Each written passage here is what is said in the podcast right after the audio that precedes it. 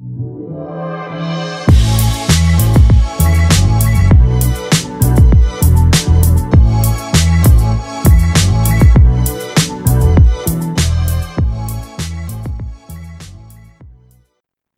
yo soy Rachel, esto es Despertar el Entusiasmo.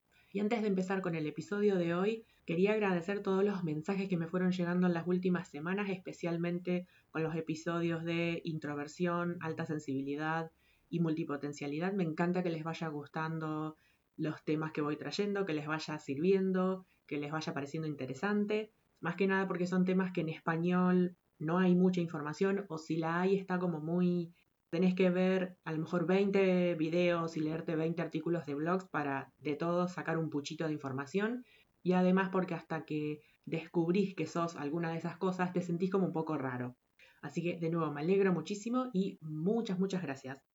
Si es la primera vez que me escuchas, mi trabajo oficial, por así decir, entre comillas, soy docente de alemán, mi hobby es la fotografía y desde hace 8 o 10 años empecé un camino de autoconocimiento y de replantearme cosas y en este proyecto te traigo los resultados de mis observaciones, de lo que fui investigando en Internet, de lo que fui leyendo en libros, para que si estás en una búsqueda similar te pueda servir. Si pasás por mi Instagram, arroba despertar el entusiasmo, vas a ver en las historias destacadas que hay una historia que se llama episodios, ahí tenés el resumen de cada uno de los qué temas toqué en cada episodio. Y tenés otro que se llama charlas y videos, donde te voy recomendando charlas para que vayas viendo si te interesan. Lamentablemente la mayoría en inglés, pero bueno, hay un par en español. El tema de hoy es cómo hacer mucho con poco. Muchas veces cuando queremos empezar algo, queremos ponernos a hacer algo, nos perdemos en tecnicismos o pensamos, bueno, cuando tenga X cosa cara o cuando tenga X tecnología o cuando tenga tal o cual cosa, recién ahí me va a salir algo lindo. Y la realidad es que en la mayoría de los casos podemos empezar con lo que tenemos a mano. Te voy a contar cuatro ejemplos en los que a mí me pasó esto y cómo los resolví. Primer ejemplo. Al poco tiempo que yo había empezado a dar clases de alemán, en un aula instalaron para todas las profes de idiomas una pantalla con proyector. Pero como somos varias profes nos teníamos que turnar, una clase daba una, una clase daba otra. Entonces yo pensaba, si yo tuviese en mi aula, en el aula que estoy dando todas mis clases, si yo tuviese una pantalla como esa, podría dar clase fabuloso porque les traer videos. Y seguí pensando en eso hasta que un día se me ocurrió, bueno, a ver, ¿qué es lo que principalmente les mostraría a mis alumnos si tuviese una pantalla? Y más que nada les mostraría diapositivas cada vez que presente un tema nuevo. Ahí se me prendió la lamparita. En esa época tenía pocos alumnos, ahora que tengo grupos más grandes no lo podría hacer,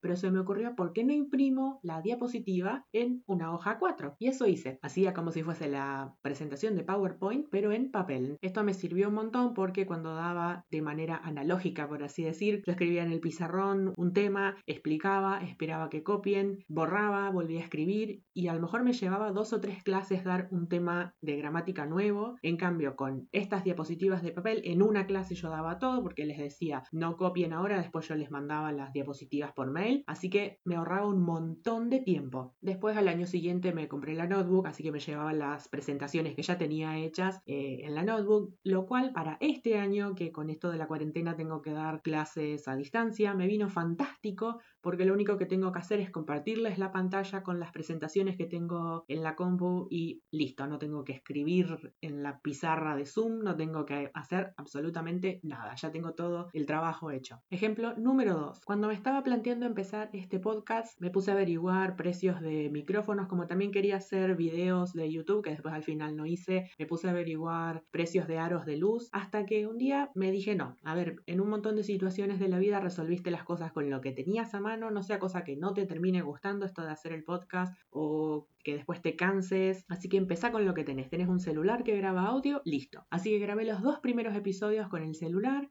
hasta que después descubrí que con el programa que editaba los silencios y todos mis cuelgues de por qué estaba hablando de esto, que eso se los edito y los borro, eh, con ese mismo programa podía grabar, entonces grabo directamente ya ahí sin tener que andar bajándolo del celo a la compu, convirtiendo el tipo de archivo, etc. Y además empecé cuando hacía un par de semanas que se había decretado la cuarentena, entonces no me parecía tampoco muy lógico que mientras estaba todo el mundo paranoico por una pandemia, yo me pusiese a comprarme micrófonos y chiches para hacer un podcast. La realidad es que está todo el mundo en pantuflas y pijama y yo me andaba preocupando por el micrófono. Salvo que por ahí se escucha algún vehículo que pasa pasa por la calle, el caniche del vecino. Dentro de todo, la verdad que sale bastante bien. Así que una vez que pase la cuarentena, no sé si me voy a comprar el micrófono. Después de todo, lo importante no es tanto la tecnología, sino el mensaje. Lo mismo me pasaba, ejemplo número 3, con la fotografía. Hubo una época, finales de 2018 y principios de 2019, que yo dejé de sacar fotos porque le había perdido un poco la pasión y aparte decía, bueno, no tengo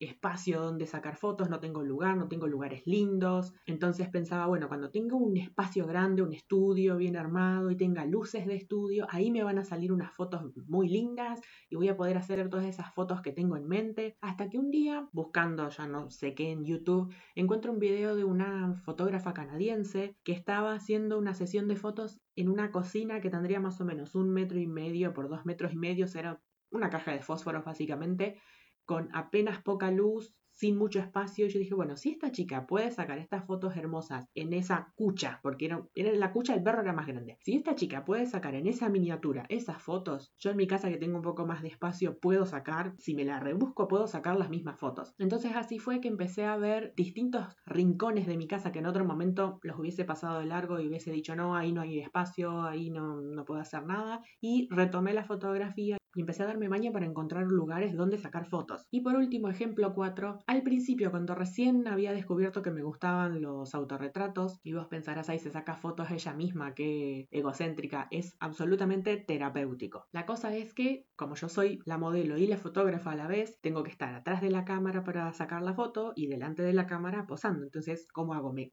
me clono para estar en ambos lados a la vez. Ahora tengo un aparatito que se llama disparador remoto, es como un control remoto con un único botón, que yo lo único que hago apunto hacia la cámara, la cámara enfoca sola y saca la foto. Pero cuando empecé no tenía ese aparatito. Y la cámara de fotos no es como el celular que vos apoyás un dedo donde querés que enfoque y listo. Tenés que enfocar con o una ruedita o un botón, depende del tipo de cámara. Entonces, ¿qué hacía yo? Yo calculaba más o menos dónde me iba a parar en la foto. Ponía donde yo iba a estar esta chalina o esta volvía atrás de la cámara, enfocaba en la chalina, ponía el disparador remoto que va contando para atrás 10, 9, 8 hasta que llega al cero y saca la foto. Mientras iba contando hacia atrás, la cámara, yo iba corriendo hasta donde estaba la chalina, la sacaba para que no saliera en la foto, me acomodaba y salía la foto.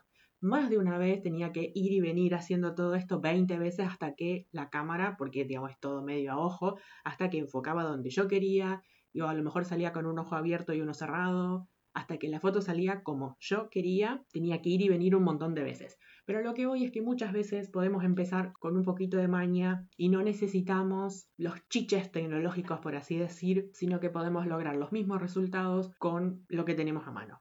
Para terminar, quería leerte una frase que me gusta mucho y que dice así.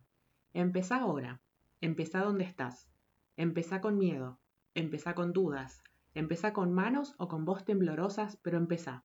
Empezá sin detenerte, empezá donde estás y con lo que tenés a mano. Simplemente empezá. No sé a qué te dedicas vos o qué hobby querés empezar, pero busca la manera de, con lo que tengas a mano, ver si podés lograr, si no el mismo resultado, un resultado similar, aunque no tengas todos los elementos. Como siempre espero que te haya sido de utilidad y nos reencontramos en el próximo episodio.